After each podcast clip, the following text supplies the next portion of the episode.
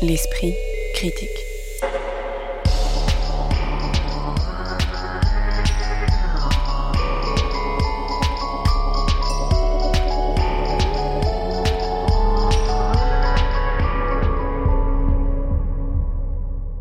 Mediapart. Si vous êtes déjà des fidèles auditeurs de l'Esprit Critique ou si vous êtes bien décidé à profiter de la trêve hivernale pour podcaster l'ensemble des numéros diffusés depuis septembre et les conseiller à tous vos amis et proches, vous aurez sans doute remarqué que je tente souvent, il faut bien le dire de manière parfois assez artificielle, de tisser quelques liens entre les trois objets dont nous discutons chaque semaine pendant 45 minutes. Eh bien, je ne m'y risquerai pas aujourd'hui, tant les trois films que nous évoquons maintenant paraissent aussi éloignés les uns que les autres, puisque nous parlons d'un film en costume situé dans le Japon du début des années 40, Les Amants Sacrifiés, signé Kiyoshi Kurosawa, du dernier opus du réalisateur russe Kirill Srebrenikov, intitulé La fièvre de Petrov, et d'un objet visuel non identifié qu'on classera dans le genre documentaire faute de mieux, baptisé Ailleurs partout, qui est l'œuvre d'Isabelle Ingold et Viviane Perel-Mutter. Pour cette dernière émission cinéma de l'année 2021 et en vous promettant d'éviter le marronnier du classement des meilleurs films de l'année, j'ai le plaisir d'accueillir Occitane Lacurie, membre du comité de rédaction de la revue de cinéma Débordement, doctorante en esthétique et études visuelles, Salima Tenfi, chercheur en cinéma et chargé de cours à l'université Paris Diderot, et Alice Leroy, qui exerce sa plume à la fois au cahier du cinéma et à Panthère Première. Bonjour à toutes les trois. Bonjour. Bonjour. Les Amants Sacrifiés, sorti mercredi en salle, est le film né de l'alliance entre Ryusuke Hamaguchi, l'auteur de Asako 1 et 2 et de Drive My Car, primé au dernier festival de Cannes, qui en signe le scénario, et de Kiyoshi Kurosawa, sans lien familial ni tellement esthétique avec Akira Kurosawa, qui est le réalisateur de ces Amants Sacrifiés, éloignant le cinéaste nippon des films de genre, notamment fantastiques, par lesquels il s'est fait connaître. L'intrigue de ce film en costume se déroule dans le Japon du début des années 40 et suit le parcours d'un couple moderne refusant de céder au rejet de l'Occident et des États-Unis qui commence à se faire sentir dans un pays en train de glisser vers l'alliance avec l'Axe. Mais le mari, Yusaku, revient totalement changé d'un de ses voyages d'affaires en Mandchourie, poussant sa femme Satoko à aller chercher les raisons de cette métamorphose. Kurosawa avait reçu le Lion d'argent à la Mostra de Venise en 2020 pour ce film, mais sa sortie a été retardée pour euh, cause de Covid là encore. Une première question euh, sur cet objet qui assume sa dimension historique et ce côté film en costume. Euh, Qu'est-ce que vous avez pensé de cette image numérique euh, et en même temps très sépia, c'est-à-dire qu'il y a un effet assez étrange, c'est-à-dire qu'on est à la fois dans des couleurs, il m'a semblé assez passées, et en même temps on a la précision du numérique, ce qui crée un effet de décalage euh, assez étrange. Alice Leroy. J'ai compris que j'ignorais d'ailleurs que le film avait été récompensé à Venise. C'est curieux parce que c'est vraiment pas le meilleur film de, de Kiyoshi Kurosawa. On aura l'occasion d'en discuter. C'est un film très différent. C'est un film qui ressemble peu au cinéma de Kurosawa. On est très loin de ces films de fantômes, de ces films fantastiques. Euh, Il y a un moment où le film bascule dans quelque chose d'un peu plus fantastique, et c'est à, mon avis, c'est le moment où le film devient intéressant. Mais, euh, mais pour le reste, c'est un film très sobre et très sage et un peu, un peu austère, euh, à la limite de, l'ennui d'ailleurs. Et même en termes de, de couleur et de lumière, je trouve que euh, c'est un film dont on a du mal d'ailleurs à situer euh, même l'économie, puisque euh, je crois que le point de départ, c'est euh, c'est donc Hamaguchi, qui est en effet un ancien étudiant de, de Kurosawa, avec euh, Tadashi Nohara, qui sont venus donc proposer un scénario à Kurosawa en lui demandant de le tourner à Kobe, qui est sa ville natale. Donc c'était une espèce de retour aux sources pour lui. Or, en fait, de Kobe, on voit presque rien, puisque euh, je crois qu'ils ont tourné en décor réel et qu'ils ont, ils ont donc dû chercher des, des lieux qui n'étaient pas trop transformés. Le Japon est évidemment un pays qui s'est beaucoup transformé depuis la Deuxième Guerre mondiale. Et donc, il y a très peu de, de, de plans d'ensemble. hein. Finalement, c'est un film Oui, très en intérieur, euh, mais qui, ou, qui manque de grain, quoi. Ouais, un film au cadre très resserré, assez plat, assez triste. Et effectivement, il y a assez peu de, de moments où, où le film s'ouvre sur des extérieurs ou sur, euh, sur des vues d'ensemble, ce qui en fait un, film au fond euh, assez terne. Et en même temps, de cette atmosphère de- de- d'enfermement et d'oppression, il en fait pas. euh, comment dire, c'est pas le troisième homme de Carol Reed, quoi. On n'est pas non plus dans, la, peinture. euh, historique d'un film d'espionnage voilà donc c'est un objet assez étrange et moi j'ai au- aussi l'impression que il y a tout un maniérisme qui s'opère euh, euh, dans la reconstitution des décors intérieurs, des costumes qui sont complètement euh, d'une précision et d'un souci du détail assez et qui, in- qui in- incarne aussi ce Japon qui, qui est en train de virer au nationalisme totalitariste comme ça. Pour le reste, c'est un film qui est difficile à situer. Ensuite, peut-être on reparlera plus tard de la lumière qui est intéressante dans le film. Oui, mais déjà, alors, sur cette image, effectivement, ces costumes, ces moments où il y a des grandes précisions et un ensemble qui reste dans un halo assez froid. Occitana Curie. Oui, c'est vrai. Enfin, je, rejoins complètement cette idée de, de froideur et euh, ces costumes qui sont d'une grande précision, mais par conséquent euh, qui se signalent comme étant des costumes. Et j'ai trouvé ça euh, effectivement assez distanciant. C'est-à-dire que ça nous met à distance de cette histoire et le seul moment où il y a un peu de grain qui apparaît, c'est dans ces grands moments de film dans le film que les personnages passent beaucoup de temps à regarder le film qui est en train de tourner. Du coup, Yusaku avec son épouse Satoko qui tient le rôle titre justement d'une espionne à l'intérieur du film et qui commence petit à petit à prendre le pas, enfin la fiction dans la fiction prend le pas sur euh, la diégèse euh, en tant que telle. Quoi. Et ça, c'est le seul moment peut-être où euh, on sent les images et on sent l'époque. On donne la parole à Salema Tenfish, même si on n'est pas sûr qu'elle arrive à tenir euh, la route. oui, je m'excuse que j'ai très mal à la gorge. Euh, effectivement, je crois que euh, Occitane vient de, de livrer peut-être la clé de lecture de cette froideur et de cette dimension artificielle de l'image et de ces costumes qui signalent en tant que costumes et de ces lieux qui signalent en tant que décor. J'ai lu ça comme un des éléments qui participent de l'avertissement du spectateur à avoir dans ce mélodrame qui s'annonce bien autre chose qu'un mélodrame, mais un, drame politique dire qu'il y, a tout un jeu de fausses pistes et de masques que met en place euh, le réalisateur et le scénariste pour nous faire croire dans toute la première partie du film qu'on a affaire euh, à un mélo sentimental où il est question de tromperie de la part d'un mari euh, ouvert et moderne. Et petit à petit, on bascule dans quelque chose qui s'apparente plutôt à un coup de poing dans le ventre euh, au spectateur et un avertissement euh, au spectateur à se réveiller et à prendre conscience de cette histoire taboue du Japon qui concerne donc euh, les expérimentations bactériologiques qui ont été faites par l'armée japonaise à partir des années 30 pour trouver un moyen d'inoculer la peste et d'autres maladies, notamment aux Chinois de Mandchourie pour exterminer la population. Oui, alors justement, c'est vrai que le film a le mérite d'aborder hein, cet aspect de l'histoire qu'on connaît assez mal. donc pendant l'occupation de la Mandchourie, les expérimentations notamment bactériologiques faites par l'unité notamment 731. mais qu'est-ce qu'il en fait, Kurosawa? Est-ce qu'il en fait finalement un, le décor d'un mauvais drama? Ou est-ce qu'il en fait un film grand public, honnête, avec voilà un film d'espionnage, avec des rebondissements même si c'est un peu linéaire? Est-ce que cette, cette histoire atroce, c'est une toile de fond qui, qui, parvient euh, un moment à exister? Ou est-ce que ça reste la toile de fond pour une histoire d'amour assez convenue? Mais non, justement, c'est-à-dire que c'est tout l'inverse. C'est-à-dire que euh, tout, il y a une mise en abîme du film dans le film. Donc, comme l'a dit Occitane, euh, le couple donc réalise un petit court métrage au début du film, au début, on se dit oh pourquoi cette mise en abîme? Qu'est-ce qu'elle vient faire là?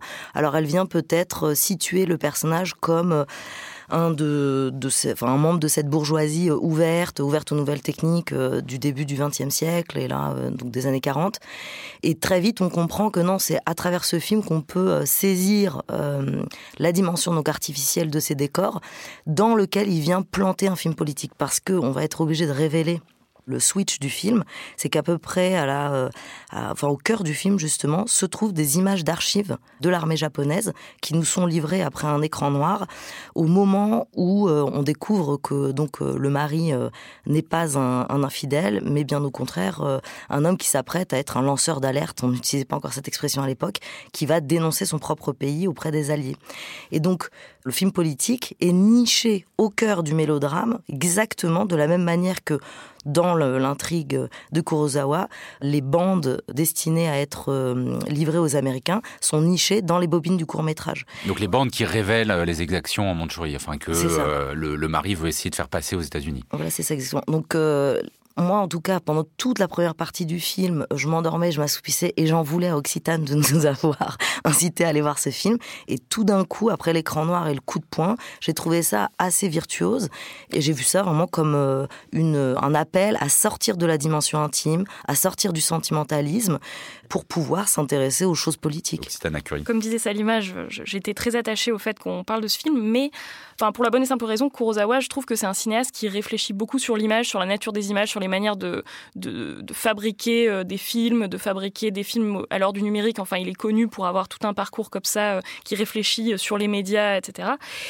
Et là, j'ai trouvé que son rapport à l'image dans ce film était euh, relevé un peu du prétexte. je m'explique, c'est que il reste sur un degré très voilà la, preuve par l'image, la probité de l'image, la possibilité qu'on puisse tenir un jugement et inclure des images d'archives dans un procès ou en tout cas qu'elles vont suffire à faire preuve une fois qu'elles seront livrées aux alliés. pour, que le vrai sera là. Le vrai sera là. Et du coup, un rapport, là aussi, j'ai trouvé un petit peu étonnant par rapport à ce qu'il a pu faire avant sur la circulation des images et sur la plasticité de celle-ci. Enfin, là, j'ai trouvé qu'il restait, euh, pour l'analyse politique euh, de cette bobine, un petit peu au ras de, de ce que peut être la preuve par l'image. Donc la bobine ramenée par le mari de Mandchouri qui prouverait enfin les exactions.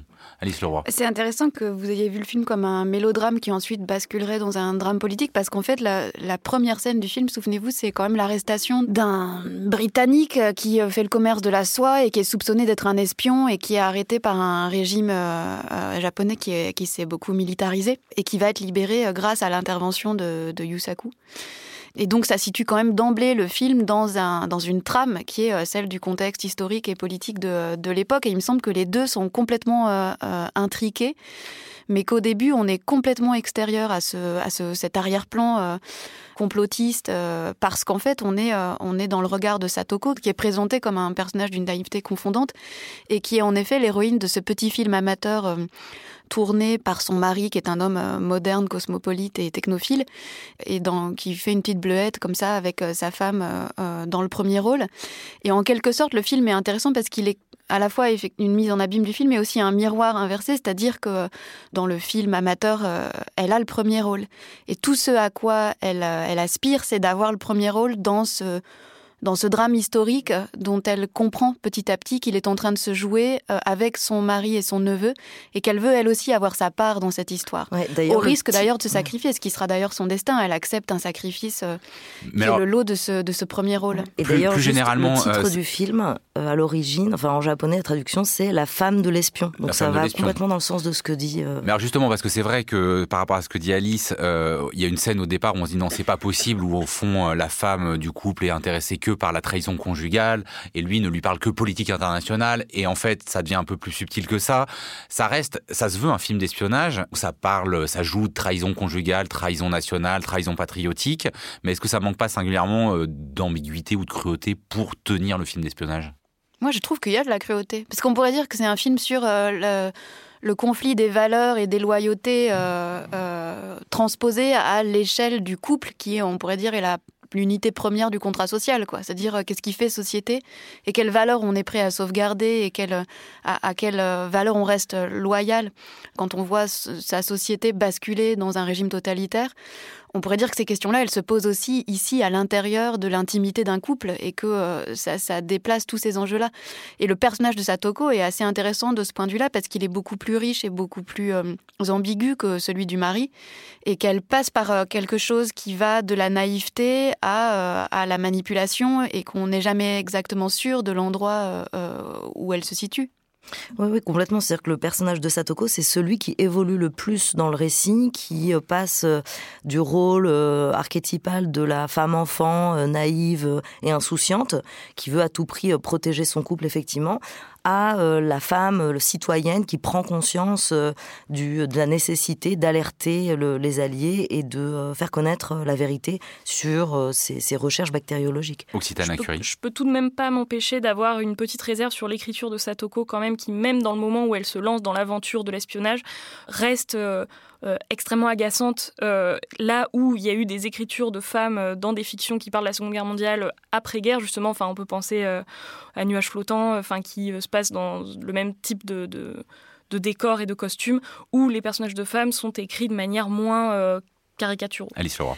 Euh, oui, et en même temps, je pense que c'est la dimension parodique du, film, c'est-à-dire que le, film assume cette dimension euh, de, pastiche, au fond, où chacun joue, joue trop bien son rôle. C'est pas des gens qui vont prendre les armes et monter un réseau de résistance clandestin, c'est euh, ils résistent avec les moyens de leur classe, c'est-à-dire le film, l'intrigue, etc. Et il me semble que le, finalement, le, vrai, le véritable intérêt du film, c'est pas tellement le, cet arrière plan historique, ni cette trame politique, qui sont, à mon sens, un peu sous-traités. Mais c'est beaucoup plus le travail de la lumière, parce que je trouve que le, film bascule à un moment, à partir du moment où Satoko est convoqué par la police après, après que, le, cadavre d'une jeune femme a été découvert, le film bascule dans une toute autre lumière, beaucoup plus glauque, beaucoup plus trouble, et petit à petit, le film s'éteint pour finir dans l'obscurité totale. Donc c'est aussi l'histoire de, de, ce film, c'est aussi l'histoire d'une nuit qui tombe petit à petit sur, euh, sur le, Japon des années 40. Non mais pardon, mais on peut pas du tout laisser dire que le propos de ce film c'est pas la dimension politique. Au contraire, ce personnage de Satoko, elle porte la place du spectateur qui est invité par le réalisateur à changer de regard. Donc tout ce mouvement de lumière dont tu parles, il va au contraire dans le sens de la prise de conscience du spectateur. C'est-à-dire que au cœur de ce film, il faut le répéter, il y a des images d'archives qui n'ont quasiment jamais été vues par les citoyens euh, japonais parce que toute cette histoire n'a été révélée, reconnue par l'État qu'en 2002. Donc bien au contraire, c'est-à-dire que croire que ce film est un film d'espionnage ou un mélodrame, c'est être naïf comme Satoko au début du film et passer complètement à côté du propos euh, de démystification que propose le film il faudra aller voir pour trancher Les amants sacrifiés de Kiyoshi Kurosawa sur un scénario de Ryusuke Hamaguchi. C'est sorti mercredi dernier. L'esprit critique. Mediapart. La fièvre de Petrov, c'est le troisième film du réalisateur russe Kirill Srebrenikov, condamné à trois ans de prison avec sursis et une interdiction de sortie du territoire, ce qui l'a notamment empêché de se rendre à Cannes, où son film était sélectionné en compétition officielle. L'histoire est à la fois simple et impossible à résumer. Un homme du nom de Petrov, dessinateur et mécanicien, atteint d'une fièvre persistante, récemment divorcé de sa femme bibliothécaire, qui hésite elle-même parfois entre saigner et soigner leur enfant, est entraîné en même temps que le spectateur dans une dérive hallucinatoire et alcoolisée où se mêlent des images du Moscou contemporain et de l'URSS de l'enfance du personnage, des scènes dont on ne sait si elles sont rêvées ou non, un corbillard et son cercueil rempli d'un mort-vivant ou d'un vivant-mort, je ne sais pas, et une fille des neiges en forme de reine des neiges trash et j'en passe. On peut euh, commencer peut-être par cette profusion parce que c'est un film qui contient euh, tellement d'histoires mais aussi de formes, de couleurs. Hein. On passe euh, du baroque, couleur assez vomies, à des images serrées, carrées en super 8, des plans plus élargis du noir et blanc. Comment est-ce que euh, vous avez reçu euh, cette toute cette matière en tant que spectatrice euh, Occitana Curie Moi, j'ai trouvé que c'était des images effectivement foisonnantes, très colorées dans leur côté verdâtre, enfin, ce qui est un peu paradoxal avec beaucoup de lumière, beaucoup de, de flash aussi lumineux dans le cadre des hallucinations de Petrov. Et euh, tout ça dépeignait un monde euh, assez glauque et qui est complètement différent de, son de, celui de son précédent film qui est en noir et blanc, euh, très doux. Oui, très, stylisé, contraire, qui s'appelle Leto. Oui, mais alors justement, est-ce que ça, vous le voyez comme, au fond, un renouvellement stylistique très impressionnant ou comme plutôt quelque chose d'assez brouillon? Mais Je sais pas, j'ai eu l'impression que ça, traduisait un regard qui avait peut-être changé là où dans Leto, il, je sais pas, il y avait une espèce de nostalgie voilà, de la période des années 70, du rock, de cette qui est filmé dans le cadre d'un opéra rock lui-même très désirable en quelque sorte. Une nostalgie qu'on retrouve d'ailleurs dans les souvenirs de son enfance, de, de l'époque euh, de l'URSS. Mais du coup, ce qui fait que dans celui-là, euh, ces souvenirs, ils n'arrêtent pas d'être pondérés. Ils sont au cœur du film et ils sont pondérés par le début du film qui est claustrophobique, qui est angoissant, euh, même s'il n'en demeure pas moins qu'il est très drôle et tout ça.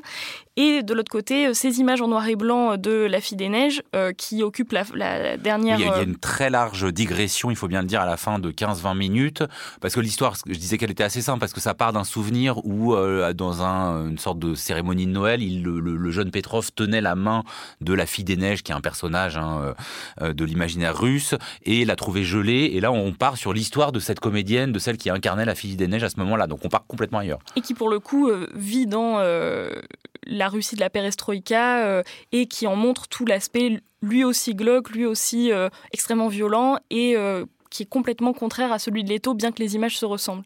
Salut Tenfish, sur euh, cette profusion euh, à la fois de, de, formats, de couleurs, de euh, ces digressions sans cesse. Est-ce que vous avez été entraîné par la fièvre ou pas? Ben, Ouais, effectivement, il nous a mis la fièvre pendant deux heures.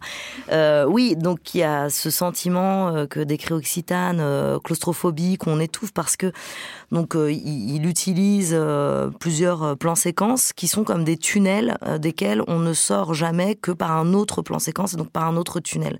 Mais moi, cette profusion, je l'ai plutôt vue comme euh, les différentes couches de l'esprit euh, et de l'imagination de, Petrov, puisque, euh, Joseph, tu dis, on part complètement ailleurs avec le récit de la femme des neiges, donc qui est une jeune comédienne qui essaye de se faire une place dans une troupe de théâtre.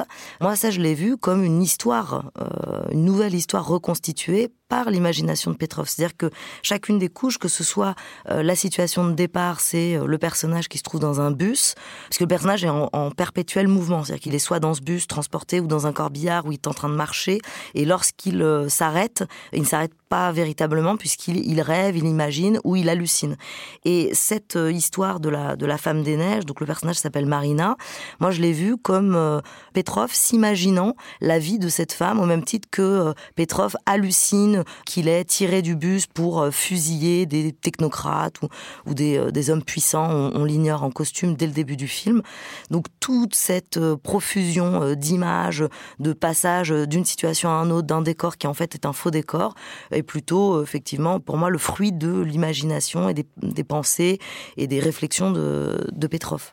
Alice Leroy et peut-être de Serebrennikov lui-même, puisqu'il y a, il y a effectivement un drôle d'amalgame dans le, film, dans cette manière de mélanger euh, allègrement euh, toutes sortes de référents depuis le roman euh, original dont, le film est tiré, qui est un roman de 2016, je crois, qui s'appelle Les Petrov, la, fièvre ou la grippe, etc.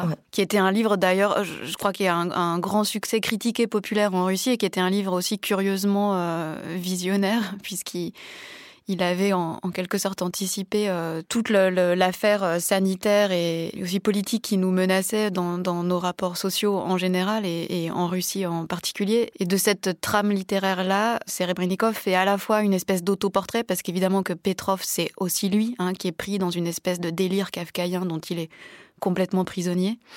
Et en même temps, c'est euh, aussi ben, un petit peu la Russie contemporaine. Il y a cette scène d'ouverture hallucinante dont as parlé, Salima, qui est cette scène de bus euh, bondée et pleine de gens malades euh, et, Petrov comme ça qui est pris de quinte de tout et qui à un moment est extirpé du bus par des hommes en armes qui vont lui mettre un fusil entre les mains et qui euh, vont l'amener le, enfin, dans un peloton d'exécution où il tire sans savoir sur qui il tire ni pourquoi.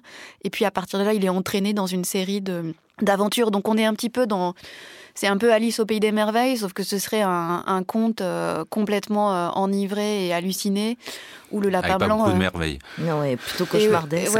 Et, et où le lapin blanc, c'est la fille des neiges, qui elle ouvre encore sur d'autres d'autres énigmes. Je, reviens parce qu'effectivement, moi j'ai regardé ce film. Il se trouve que j'avais le Covid. alors, je rassure tout le monde. Hein, on m'avait envoyé un lien de visionnage. J'étais pas en train de, de, de, de mettre en, danger des gens, mais justifie-toi. Mais on y pense forcément. Est-ce que voilà, vous l'avez vu comme une métaphore euh, de la fièvre, de la grippe, euh, de, euh, du Covid, ou, au fond comme un film qu'on peut complètement déconnecter de, de ça?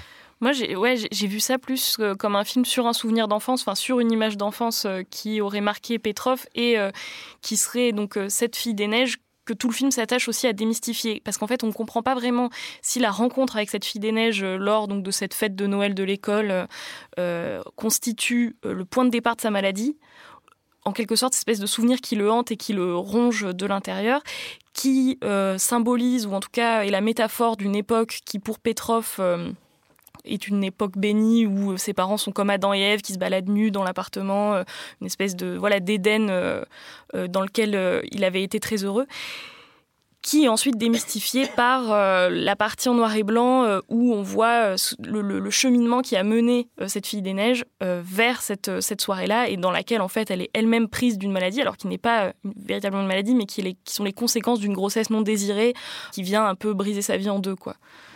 Il y a une scène où euh, on ne sait jamais hein, si on est dans le rêve, dans la réalité. Il y a des rapports de plan qui changent euh, dans la même scène justement pour qu'on soit toujours troublé en tant que spectateur, mais où euh, donc l'ex-femme bibliothécaire de Petrov se transforme en ninja pour exploser un poète un peu trop lourd dans présent de sa bibliothèque. Et quand les gens du coup après la regardent, lui disent mais vous avez fait de la boxe, elle dit non pas du tout, j'ai vu des films.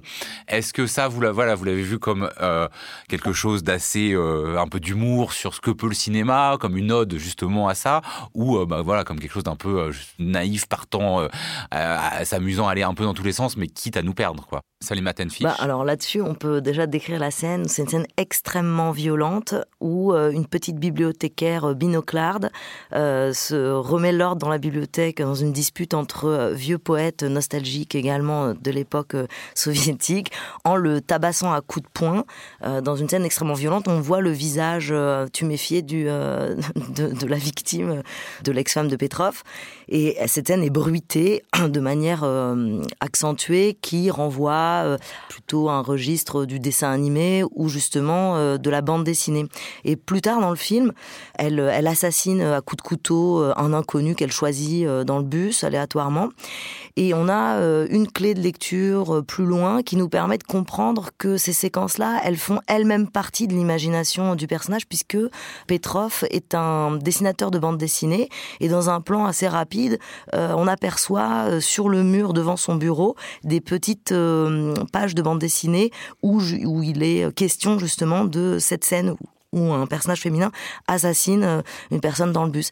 Et donc c'est encore une manière de nous euh, amener à comprendre que toutes ces séquences euh, peuvent être reliées, ont malgré tout une cohérence, qui sont le cerveau malade de, de Petrov. Et là, je rejoins complètement ce que disait Occitane tout à l'heure, c'est-à-dire que moi, j'ai pas du tout vu une métaphore euh, du Covid, mais bien plutôt, bien sûr, euh, d'une maladie nationale euh, et même internationale dans le cas de l'URSS, d'un peuple qui ne parvient pas à dépasser le souvenir de l'URSS, l'utopie gâchée, l'espoir gâché et la, capacité à à nouveau faire trouver un destin politique après l'utopie soviétique. Mais alors sur ça, est-ce que la, la profusion devient pas un peu confusion? Parce que on sent des fois qu'il y a des cibles du pouvoir, mais on pas exactement lesquels. Vous parliez de sa scène de départ où il se retrouve avec des miliciens masqués euh, euh, et grimés à tirer sur des plutocrates, mais voilà, on ne sait pas exactement ce qu'il en est. Alors ça peut correspondre à la situation de Srebrenikov lui-même, qui est en Russie, qui doit pas pouvoir tenir un discours très clair contre les, le, discours de Poutine et le néonationalisme euh, post-soviétique que ce dernier met en place. Je pense que dès qu'on s'essaye les uns et les autres à démêler le, le, sens du film, on, on, se plante, quoi, parce que au fond, le, le, film euh, n'a aucun sens. C'est une espèce de, de, de, délire enfiévré. Et d'ailleurs, c'est le principe de la fièvre que d'être un, une altération des, des, registres de la perception, une altération de, de, la réalité. Et en quelque sorte, ça devient euh, un principe directeur pour Serebrennikov euh, qui en fait une machine à fictionner, quoi. C'est-à-dire une machine à sans cesse ramener de la fiction au cœur de, de son récit. Et ce qui fait qu'il peut même aller vers des choses très croquignolesques quand on est effectivement à la limite du Marvel avec cette épouse euh, castratrice dont on ne sait pas si euh, aux yeux de Petrov elle est, euh, elle est une super héroïne ou, ou, un monstre. Et puis ça vaut aussi pour toute cette série de, rencontres euh, délirantes jusqu'à cet ami euh, écrivain raté qui l'aide à mourir. Enfin, toute euh, cette, cette, série de délires plus déconnectés les uns des autres que, que jamais. Donc, je ne crois pas qu'on puisse faire du film une grille de lecture du contemporain. La seule chose, à la limite, c'est, je trouve, le lien, la façon dont le film résonne quand même avec l'époque qu'on traverse là depuis deux ans.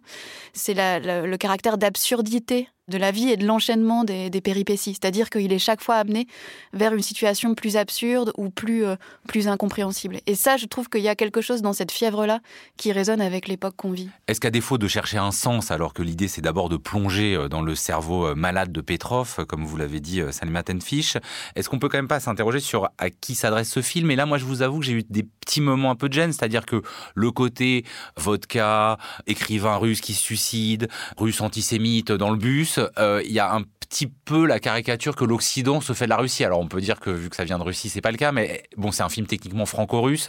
Est-ce que ça s'adresse pas davantage à un public occidental que euh, à son monde, Occitane Lacurie bah, c'est vrai que cette scène d'ouverture, encore une fois, dans le bus, euh, qui est émaillée des hallucinations de Petrov, euh, est euh, vraiment le summum de l'angoisse. Enfin, au début, je me sentais pas bien du tout dans ce bus avec de la buée, avec des personnes qui ont l'air toutes plus détestables les unes que les autres, qui, à chaque fois qu'il y en a une nouvelle qui prend la parole, c'est pour voilà, incarner en fait un nouveau cliché de la Russie intolérante, raciste, homophobe, etc. Enfin, tout ce que tout ce qu'on veut. Et donc effectivement, on peut se demander est-ce que c'est pas aussi un jeu de massacre euh, de Serebrennikov qui déjà euh, dans son précédent film euh, adorait des références au rock états-unien ou britannique, etc. Donc j'arrive pas trop à déterminer effectivement si là on est censé jouir de ce spectacle d'une Russie, voilà toujours plus qui produit un effet un peu de rejet, surtout euh, dans ces séquences pleines de claustrophobie, euh, dans lesquelles voilà, on se sent euh, oui, parce qu'il faut bien dire, c'est un film qui est tourné quasiment soit la nuit, soit en intérieur. Enfin, il y a pour le coup, si le, pouvoir n'est pas directement visé, en tout cas, il restitue l'oppression qu'on peut avoir à vivre dans un tel univers. Voilà, donc après, c'est toujours la question de la réception. Comment, d'un point de vue d'occidental, on reçoit ce genre de film en se sentant bien à l'aise dans quelque chose de beaucoup plus pseudo-démocratique. Mais dans l'absolu, en fait, on s'identifie aussi fortement à Petrov, comme disait Alice, dans, euh, cette absurdité qui gouverne sa vie. Donc euh, voilà, je, pareil, même question finalement. Après, du point de vue de Serebrennikov, il faut quand même imaginer qu'il fait ce film tout en étant assigné à résidence euh, et en, dans un procès kafkaïen depuis 2017, qu'il tourne la nuit, que et que c'est sans doute un film qui est complètement adressé à un public occidental et plus précisément au, public canois. En fait, c'est un public de festival qui, qui vise et, et, et précisément là, il fait une espèce de bande-annonce de tout ce qu'il pourrait faire euh, si à un moment il pouvait sortir de Russie et faire un film euh, en Occident. Salut Maten Fish ah Non, pas du tout. Moi, je crois que c'est vraiment un film qui s'adresse euh, à son peuple, qui s'adresse à une société qui étouffe. Euh, il y a toute une critique de la télévision dans ce film, toute une critique du pouvoir. Et euh, au contraire, c'est une invitation au mouvement, à la liberté. Euh, c'est un cri de liberté, ce film. Serebrennikov, effectivement, tu l'as dit, Alice, il écrit ce scénario qu'il adapte donc d'un roman en situation de confinement. Donc il a, il n'a qu'une envie, c'est de. confinement sanitaire et politique le concernant. Ouais. Et il a qu'une envie, c'est de, de, de souffler, d'essayer de trouver un lieu de liberté.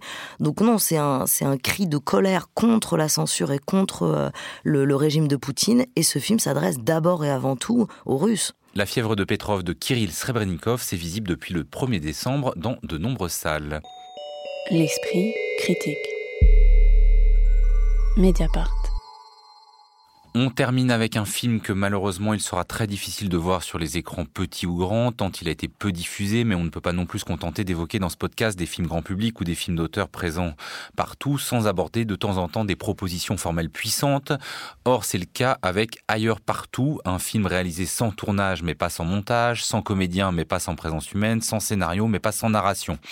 Les deux réalisatrices, Isabelle Ingold et Viviane Perel-Mutter, ont été prendre sur le web des images issues de vidéosurveillance qui servent à la fois de support, de cadre et d'imaginaire pour faire exister le récit de Shahin, un jeune migrant iranien passé par la Grèce avant de rejoindre la Grande-Bretagne. Son récit se donne notamment à saisir à travers les discussions qu'il a en farci avec sa mère, à travers une discussion avec les réalisatrices par mail ou WhatsApp en français qui apparaît à mesure qu'elle se tape sur l'écran, et à travers l'interrogatoire en anglais auquel il doit répondre pour sa demande d'asile. Est-ce que euh, l'inventivité formelle de, ce film euh, vous a euh, séduite ou est-ce que le dispositif très marqué vous a aussi empêché un peu de le voir La première chose qu'on pourrait dire, c'est que ce film-là arrive quand même dans un contexte où c'est pas le premier film à mobiliser des images de fan footage et, et, des images de vidéosurveillance ou des images thermiques, etc.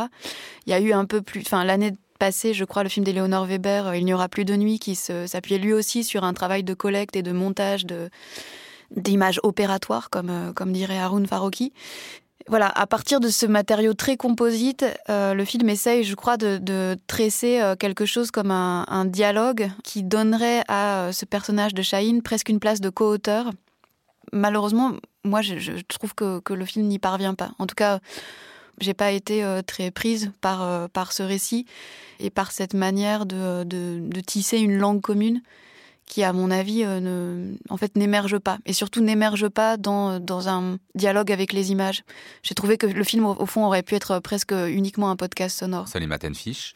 Ouais, moi, je suis complètement d'accord. C'est-à-dire que cette accumulation d'images de vidéosurveillance, parviennent bien sûr à, à fabriquer euh, l'image d'un monde euh, dépeuplé, euh, désertifié, où on, on, serait simplement soucieux de traquer des transgressions, des effractions.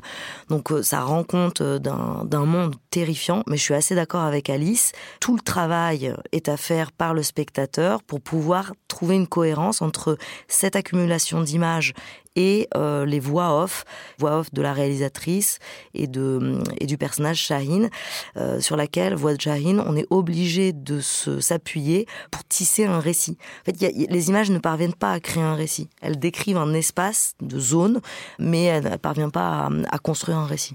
Est-ce que vous êtes d'accord avec ça, Occitane Curie je, je, le double d'une question qui est forcément euh, voilà la question qui structure le film. Est-ce que à partir d'images qui sont des images pas toutes de vidéosurveillance, mais de dispositifs panoptiques, on peut en faire des images cinématographiques sans forcément en faire un récit qui retournerait au fond euh, des images de surveillance contre, contre elles-mêmes?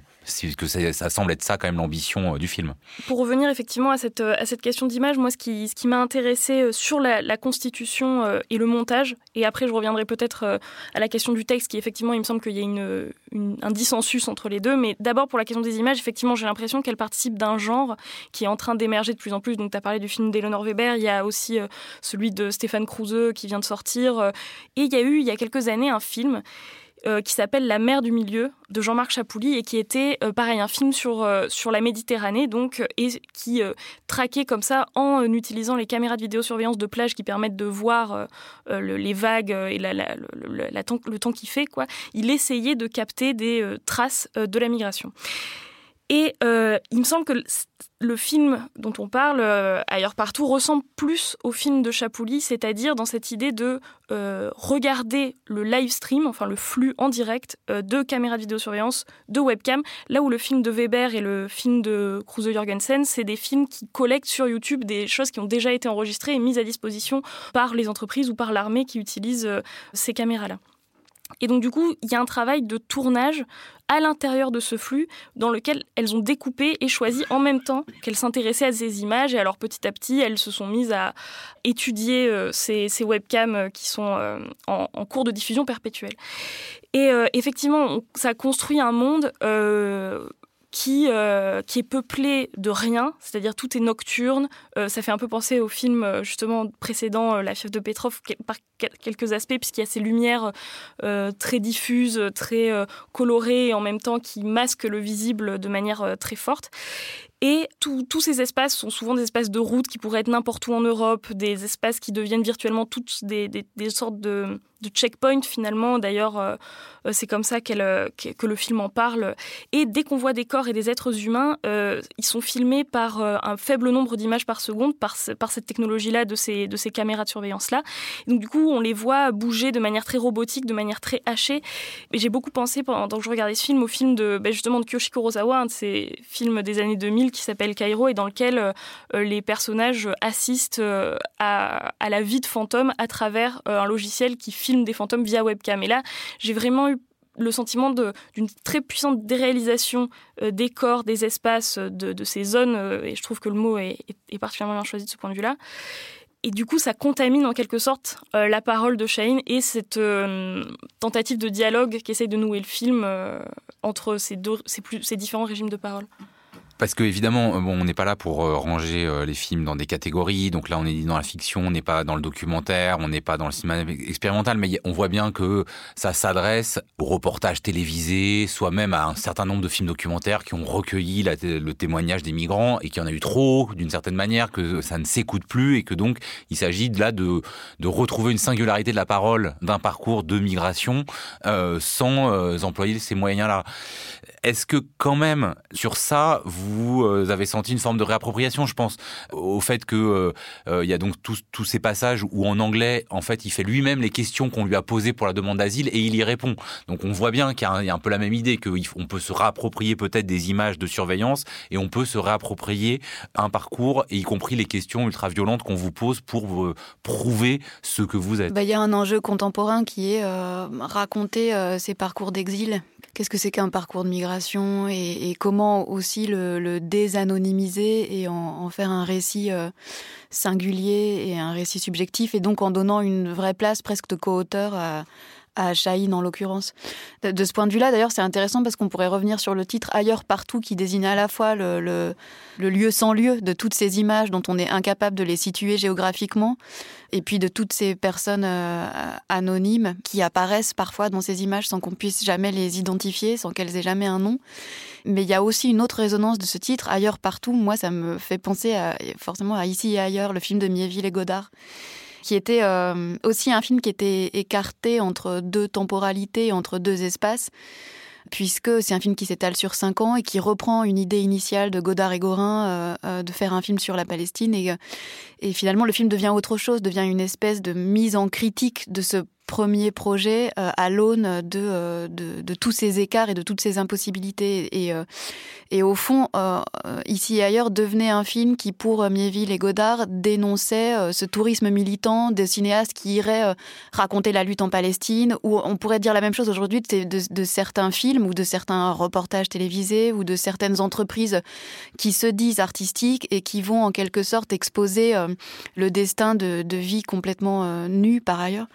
Par exemple, sur, ce, rapport aux technologies euh, qui sont des technologies de surveillance utilisées principalement par les armées et les polices, moi j'ai souvenir d'un projet de photographique d'un photographe qui s'appelle Richard Moss qui avait utilisé euh, des caméras thermiques pour euh, photographier des, des migrants gelés dans des embarcations euh, et faire apparaître la faible luminosité de leur corps qui était pris par le froid. On peut s'interroger sur l'obscénité sur de ces démarches qui prétendent justement mettre en lumière des situations euh, d'urgence euh, humanitaire et sanitaire et s'interroger sur l'honnêteté, le, bien fondé de, de telles démarches. Et c'est précisément dans ce sens-là qu'on pourrait entendre le, la démarche des deux cinéastes dont je remets pas du tout en cause l'honnêteté parce que je je trouve le, projet et l'ambition très, très mais euh, à mon sens, le film échoue à créer euh, euh, autre chose qu'une succession d'images qui glissent les unes sur les autres et qui ne font pas apparaître un récit. Par exemple, moi, je me suis aussi beaucoup interrogée sur l'absence de Shaheen dans ces images, sur le fait qu'à aucun moment il n'apparaisse un moment dans ce montage, autrement que par sa voix. Il y a un, élément dont on n'a pas encore parlé, c'est qu'il y a aussi une voix off qui est là encore plus en disjonction avec à la fois les images et euh, le reste du récit où, malgré tout euh, le puzzle se compose au fur et à mesure. Vous, comment vous l'avez entendu cette voix-là, Occitane Curie Effectivement, elle est, elle est en disjonction notamment par euh, la, nature du son parce que c'est un film qui joue beaucoup sur la question du flou et du net, notamment bah, ces images de vidéosurveillance, de webcam qui sont extrêmement pixelisées, enfin d'une qualité pauvres, même si euh, elles ont. même si au fur et à mesure, c'est ce qui fait un peu narration, on a l'impression qu'elles se, se, stabilisent, qu'elles se, elles deviennent moins floues. Moi, c'est là où j'ai vu quand même une forme de, de, narration qui pourrait correspondre au parcours de Shahid. Mm. Et à ce titre, il y a, une, il y a un, jeu sur le flou et le net entre les deux voix, euh, c'est-à-dire la voix de Shahid qui est souvent euh, captée via le téléphone, donc compressée, puisque les voix au téléphone sont coupées, enfin les, les, graves et les aigus sont ramenés vers le centre pour qu'elles passent mieux et qu'elles moins lourd en quelque sorte, pour euh, schématiser très très vite. Là où euh, la voix, donc qui est celle de Viviane Perelmutter, est euh, très ample d'un point de vue de l'amplitude acoustique, c'est-à-dire c'est enregistré sans doute avec un micro de, de, très bonne qualité, etc.